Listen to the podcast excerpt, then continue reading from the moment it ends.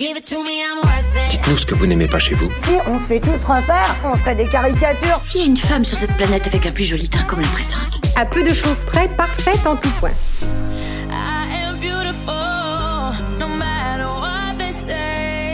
Regarde dans ce miroir. Sais-tu ce que je vois Je vois une jeune femme ravissante, pleine d'assurance et d'énergie. Je suis contre la dictature de la beauté.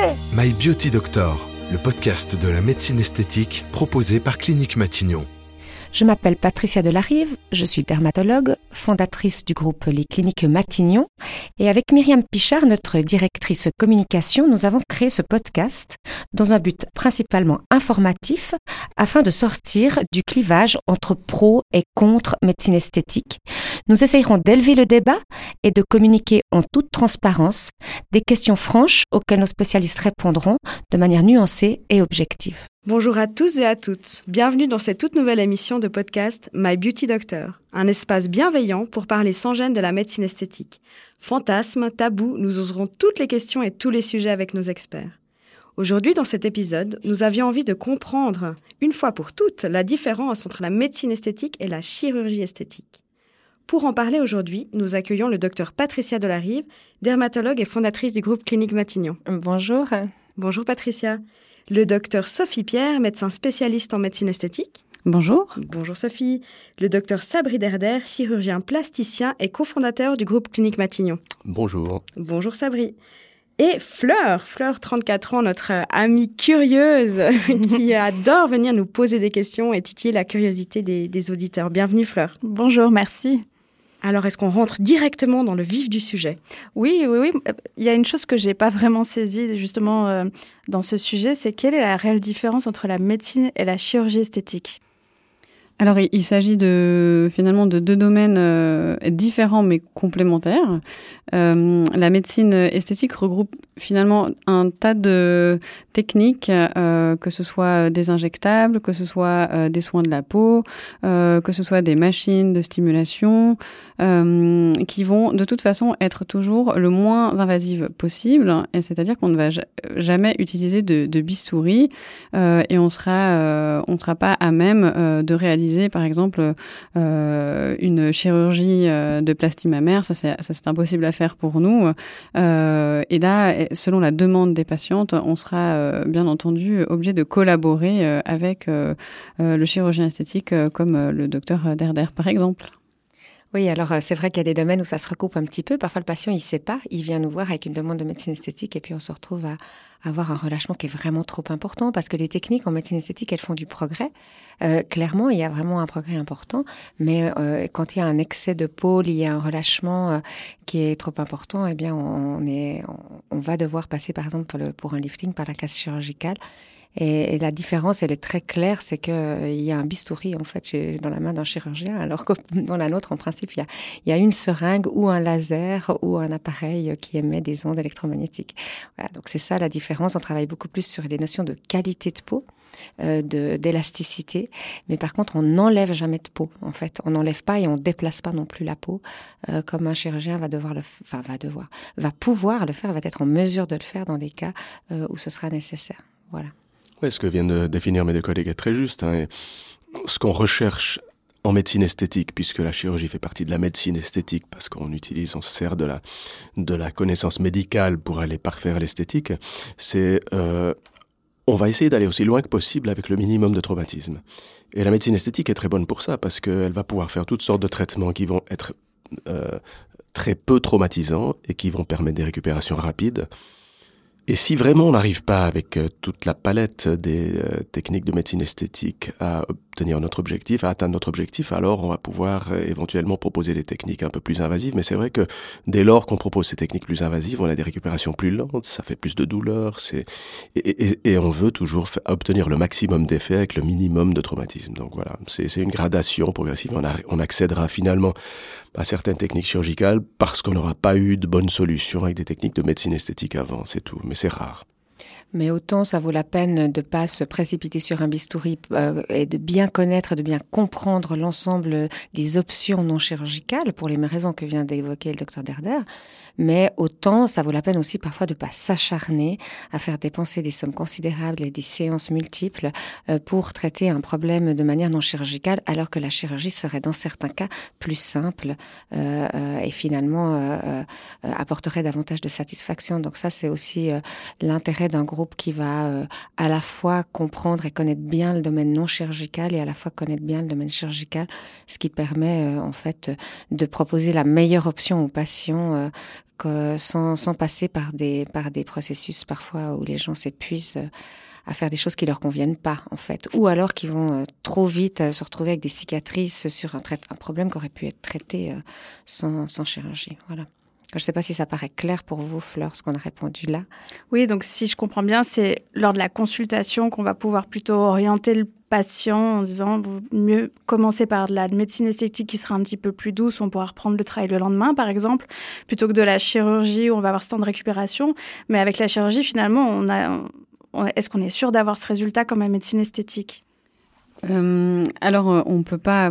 je pense qu'on peut pas obtenir euh, exactement les, mêmes résultats entre la médecine esthétique et la chirurgie esthétique parce que les les objectifs sont différents et puis on va s'accorder aussi en fonction de la satisfaction de, de le de l'attente. De l'attente, en fait, de l'attente de la patiente euh, ou du patient d'ailleurs. Euh, et puis qu'il y en a même qui ne veulent pas du tout, euh, qui savent qu'elles auraient besoin d'un lifting, mais qui sont prêtes euh, à avoir un résultat, euh, je dirais, un peu moins aussi bon finalement qu'un qu'un lifting chirurgical, mais qui est prête à, à assumer ce, ce, résultat un petit peu moins bon avec les techniques que qu'on pourrait utiliser pour justement ralentir ralentir l'évolution euh, de ce relâchement. Euh, euh, et, ça, elles le savent très bien. Il y en a plein qui ne veulent pas passer par la chirurgie parce qu'elles ont peur, des, elles ont peur de, de l'anesthésie, parce qu'elles ont peur de la chirurgie et qu'elles elles préfèrent rester comme elles sont sans trop changer, mais en, en étant accompagnées. Oui, c'est ça. Et à ce titre, la médecine et la chirurgie sont complémentaires pour pouvoir répondre à, la demande précise d'une personne, à ses attentes, et euh, elles changent d'une personne à l'autre, c'est vrai. Donc, pour pouvoir vraiment tomber exactement euh, à l'endroit où la personne a envie d'arriver, ben, on choisit l'une ou l'autre, on, en discute. Après, il y a des, domaines sur lesquels ça se recoupe un tout petit peu. Hein. Par exemple, euh, il y a des domaines où il y a clairement que de la chirurgie qui va intervenir, comme disait ma collègue sur la chirurgie des seins, par exemple. Euh, il y a des domaines où ça peut se, recouper un petit peu. Ça peut être difficile pour les gens de comprendre. Par exemple, on peut, injecter des, creux et, repulper un peu un visage de manière assez extensive avec la médecine esthétique et on va utiliser de l'acide hyaluronique euh, à la seringue ou à la canule. Et puis, ben, de la même manière, notre collègue Sabri Derder va pouvoir faire la même chose, mais avec la propre graisse du patient, ce qu'on appelle la lipostructure, mais au fond, euh, il va aussi injecter avec une canule un visage, sauf que ce sera la propre graisse du patient. Donc c'est des domaines où les, parfois les patients ont de la peine à comprendre pourquoi c'est un chirurgien qui fait ça, et puis euh, l'acide hyaluronique, c'est un non-chirurgien, un médecin esthétique. Voilà, mais, ça reste, en tout cas en Suisse, euh habituellement le cas que c'est uniquement des chirurgiens qui font par exemple la lipostructure. Ouais, c'est juste. Et je trouve que ce qui est important de mentionner aussi, c'est qu'il y a une euh, très fréquemment, les deux traitements se font ensemble, c'est-à-dire qu'une personne va faire un traitement chirurgical et un traitement médical parce que l'un s'applique mieux à une partie de son visage ou de son corps et l'autre mieux à l'autre, et donc les deux vont être combinés. Souvent, il y a des combinaisons qui se font. Et l'autre chose qui est intéressante aussi, c'est que c'est assez fréquent que certains gestes chirurgicaux ne soient pas aussi efficaces que des gestes médicaux. Parce que par exemple, si on veut traiter sur une lèvre supérieure et les irrégularités qui sont présentes, le fait que la peau n'ait plus la bonne consistance, qu'il y ait des lignes et ce genre de choses, chirurgicalement, souvent on n'arrivera à faire rien du tout, en fait, très intéressant, alors qu'on pourrait le faire de manière euh, médicale. Et donc, il y a, y a, des domaines comme ça où on est moins efficace chirurgicalement qu'on pourrait l'être euh, euh, avec des techniques de médecine esthétique. Un front, souvent, sera bien mieux traité avec du botox et il sera beaucoup plus joli euh, que s'il est traité de manière chirurgicale, parce que tant qu'on aura laissé une activité musculaire, euh, il continuera d'être euh, d'être marqué. Si, on l'enlève, et on l'enlève de manière beaucoup plus subtile, en le faisant de manière chimique, avec une protéine euh, qui va paralyser partiellement une activité musculaire, qu'avec un bistouri. Voilà, puis il y a d'autres domaines dans lesquels euh, bah, il, y a une supériorité en termes d'efficacité, c'est-à-dire que par exemple un nez, euh, bah, la médecine esthétique va pouvoir corriger un nez, mais de manière très modérés, c'est-à-dire une petite bosse sur un nez va pouvoir être corrigée par un comblement d'acide hyaluronique ou une pointe qui tombe un petit peu, on va pouvoir la corriger. Dès le moment où la personne elle veut vraiment rapetisser son nez ou elle veut enlever une bosse conséquente, bah c'est clair que là on va évidemment appeler à plutôt faire une chirurgie euh, si la personne le désire. Donc je pense que c'est vraiment un travail main dans la main. Et puis euh, on, a, on a besoin de connaître très bien les deux domaines, même si on pratique pas forcément la chirurgie ou si le chirurgien lui-même ne pratique pas forcément les lasers et les injections. Mais il faut vraiment bien connaître les deux domaines pour être capable de conseiller euh, au mieux les, les patients. Oui, puis vous avez beaucoup parlé de qualité de peau aussi dans un épisode finalement, en chirurgie, on peut pas travailler sur la qualité de la peau, on va travailler sur l'excès de peau, et en médecine esthétique, on va travailler sur la, la qualité, la couleur. Vous devenez une grande experte, Fleur. Je laisse ma collègue vous répondre.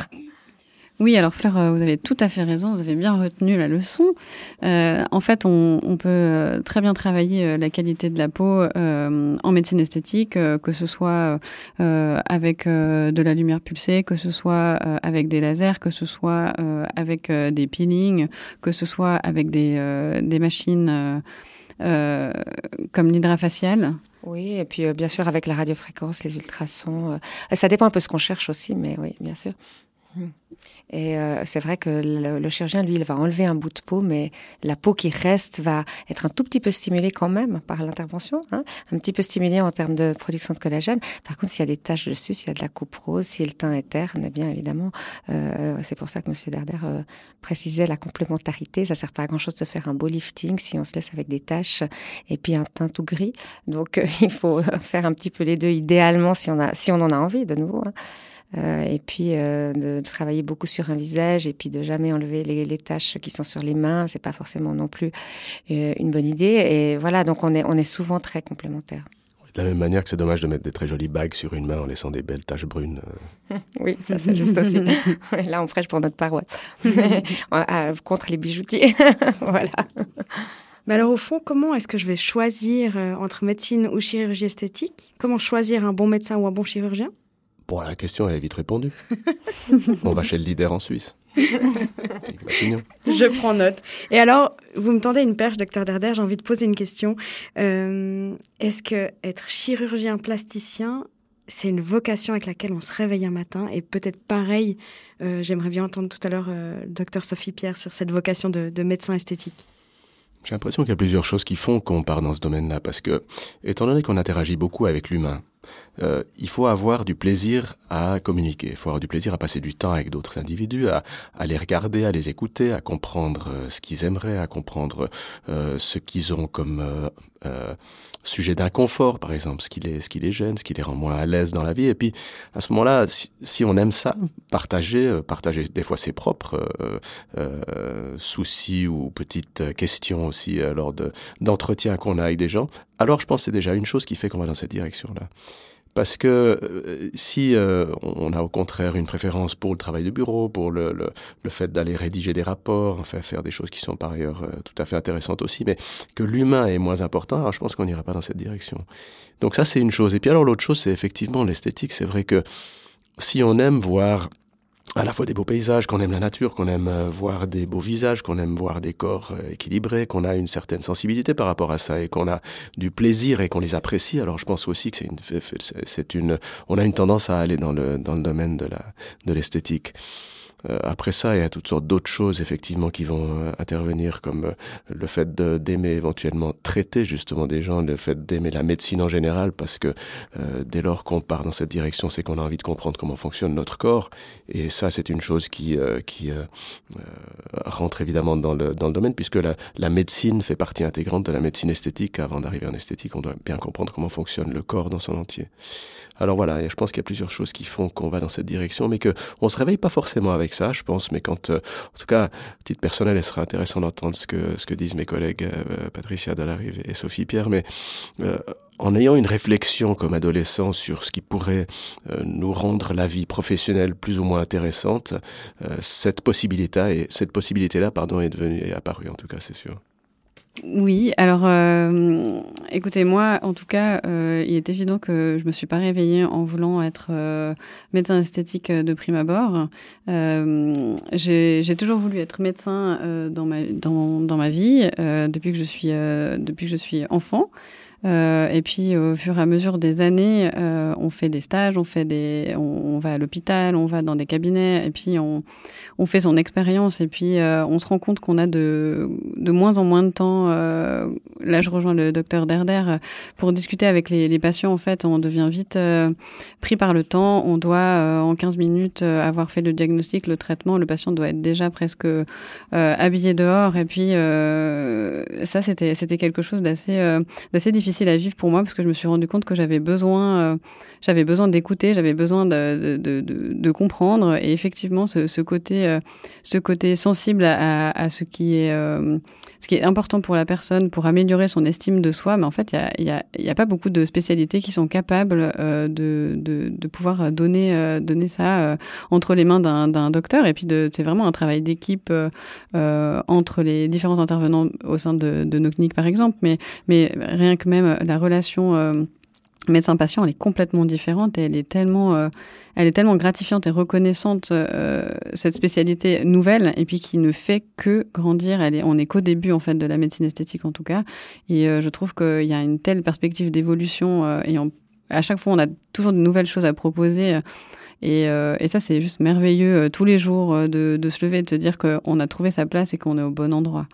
Donc en tout cas, moi, je suis, euh, j'ai pas rêvé de, j'ai pas rêvé depuis toujours d'être médecin esthétique, mais en tout cas, je suis ravie euh, d'y être arrivée euh, un peu par hasard, mais en tout cas, je suis ravie suis ravie d'être là. Moi, je vous rejoins, Sophie, parce que je ne me suis pas non plus réveillée avec cette idée. Moi, je rêvais aussi d'être médecin depuis toute petite, avec différentes euh, orientations. J'ai longtemps fait de la dermatologie médicale. J'ai eu un cabinet, euh, enfin, j'ai longtemps travaillé au CHUV, ensuite euh, au cabinet. Et c'est vrai que je traitais des patients avec beaucoup de plaisir. J'aimais beaucoup mon métier. Et, j'ai commencé un, petit peu par hasard à, faire de la, de la médecine esthétique parce que j'aime bien travailler de mes mains et que ce que je préférais du reste dans la, dans la, dans la dermatologie, c'était la partie chirurgicale. Et donc, euh, en, travaillant avec mes mains, comme ça, c'était plutôt par curiosité au départ que je me suis mise à faire des injections. Et en fait, j'en ai retiré un tel plaisir que ça a pris petit à petit toute la place dans mon activité. Euh, en particulier, ce que vous disiez, Sophie, par rapport à l'impact qu'on a sur euh, sur la, joie de vivre des, patients, que je trouve absolument phénoménal. Je veux dire, moi, chaque fois que voilà, on voit un patient, on repère un mélanome, on lui enlève son mélanome, on se dit waouh, j'ai j'ai, bah là, potentiellement, peut-être, on ne sait pas comment évolué ce, ce, mélanome, mais potentiellement, j'ai peut-être sauvé la vie de mon patient. C'est, formidable. Le patient, il est content, il repart, mais ok, il va, bien sûr que c'est très important, c'est essentiel, et il va continuer sa vie euh, euh, plus longtemps grâce à ça. Mais au fond, son équilibre de vie entre avant et après, qu'il leur, enlevé le mélanome, en fait, ce sera exactement le même. On n'a pas eu d'impact sur euh sur l'estime de lui, sur rien de particulier, mais bien sûr sur sa longévité. Donc, je je, je, je veux pas euh, que je sois mal comprise. Mais par contre, euh, comme médecin, et le plaisir qu'on en retire, c'est de voir à quel point euh, le simple fait de parler, d'enlever un micro-défaut sur un visage, à quel point ça peut redonner confiance, à quel point la personne va devenir solaire parce que justement, elle va se sentir plus belle. Comme le disait mon collègue dans un épisode précédent, bah, se sentir belle, on est déjà plus, plus belle. Et ça va avoir un impact sur les personnes qu'elle va rencontrer, sur son ouverture au monde, sur éventuellement parfois plus de confiance dans un entretien d'embauche euh, et, il y aura un, impact vraiment euh, concret qui, qui, fait très plaisir euh, compte tenu de la simplicité du geste d'une certaine manière. C'est presque too much mais mais ça ça, ça ça, rend ce métier passionnant pour nous à long terme. Et c'est pour ça qu'en général je crois que les gens qui commencent à faire ça ne reviennent rarement à une, à une spécialité médicale plus stressante plus demandante en termes de timing. Et puis où on perd euh, assez vite ce, ce temps de, de, de, dialogue et de, de partage avec nos patients. Merci. En tout cas, on ressent la, la passion dans chacun de, de vos mots et euh, on ressent que vous diffusez du bien-être et de l'amour chez, chez vos patients. Et, et c'est génial. Est-ce que vous auriez eu encore une question, Fleur? Non, non, non, c'était magnifique. on, en reste bouche bée. Très bien, eh bien, merci pour, euh, pour vos présences à cet épisode. C'était le docteur Patricia Delarive, le docteur Sophie Pierre et le docteur Sabri Derder. À bientôt dans un prochain épisode. I am beautiful, no matter what they say. My Beauty Doctor, le podcast de la médecine esthétique proposé par Clinique Matignon.